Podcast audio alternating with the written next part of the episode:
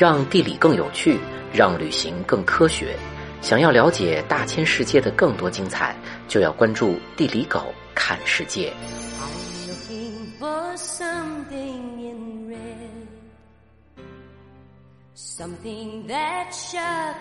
中国人常说的丹霞，在国际上被统称为红层地貌。红层地貌就是红色的沉积地层，一般由砾岩、砂岩这些岩石组成。阿根廷的 Cafayate 国家公园内有近四千米的红色地层露出地表，包括中国在内，红层地貌遍布世界各大洲，连南极洲都没落下。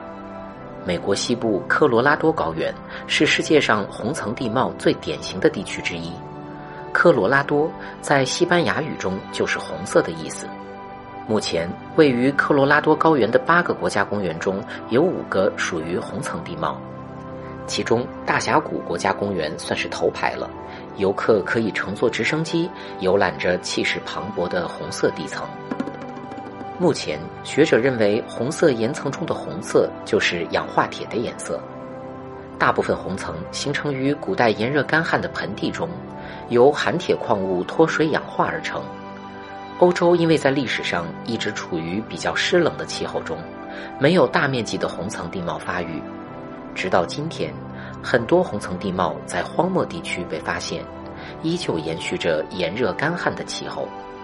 例如，中国新疆的火焰山，热到狗觉得自己都要烤熟，准备装盘了。还有位于约旦沙漠的佩特拉古城，佩特拉就是希腊语“岩石”的意思。因为这层梦幻的红色，被人们称为“玫瑰古城”。门票要小一千人民币，还要在烈日下徒步几公里，但依然挡不住世界人民一睹芳容的热情。这种红色岩层孔隙度大，导温性能差，相比其他岩层更容易风化剥落，就会形成浑圆的丹霞地貌。中国学术界把有陡峭山崖的红层地貌命名为丹霞。丹霞一词源于曹丕曹公子的诗“丹霞夹明月，华星出云间”。陡峭是检测标准。中国甘肃张掖的五彩丘陵因为不够陡峭，不能拥有丹霞这个名字。但依然挡不住它的美。中国已知的一千多处丹霞地貌分布在二十八个省区，从海拔五千多米的青藏高原到浪迹天涯的海南岛，西南和东南地区更为集中。贵州赤水的丹霞地貌面积是中国最大的，和世界上大部分红层地貌相同，中国丹霞也形成于炎热干燥的地质年代。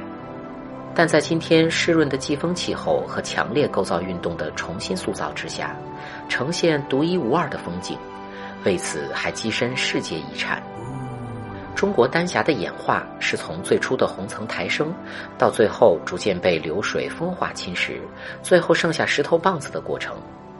贵州赤水被认为是岩层抬升的婴幼儿阶段，在岩层抬升过程中，往往会形成瀑布。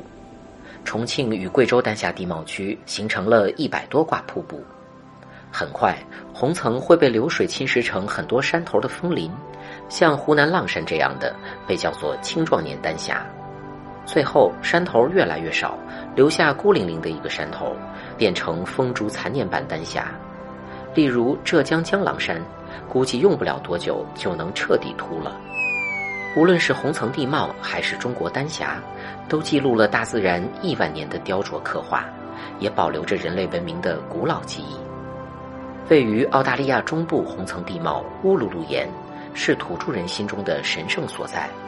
祖先在岩壁上留下了大量岩画，人们至今还在面向这块红色岩石举行祭祀。在中国四川乐山的红色岩壁上，从公元七百一十三年起。人们用近一百年的时间，雕刻了高七十一米的大佛，保佑船舶平顺航行。阿富汗境内的红层地貌巴米扬山谷，曾经是丝绸之路商队往来的交通要道。一千多年前，人们在这些红色峭壁上雕刻了两座站立佛像——巴米扬大佛。考古学家甚至还发现了人类最早的油画。这些承载着人类故事的红色石头，早已不属于哪个国家，而是大自然和人类共同创造的珍贵回忆。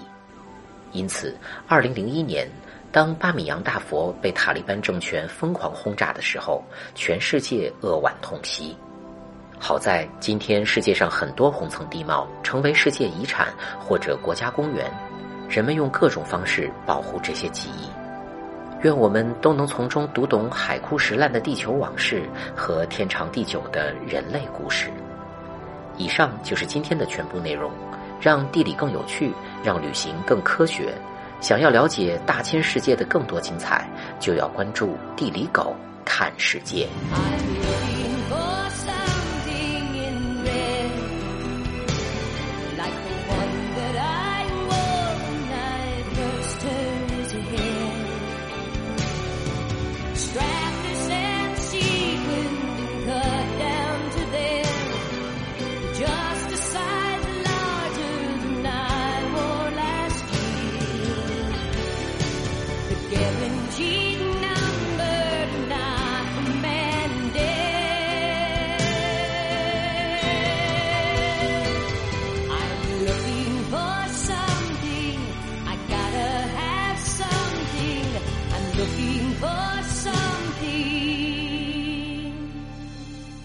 in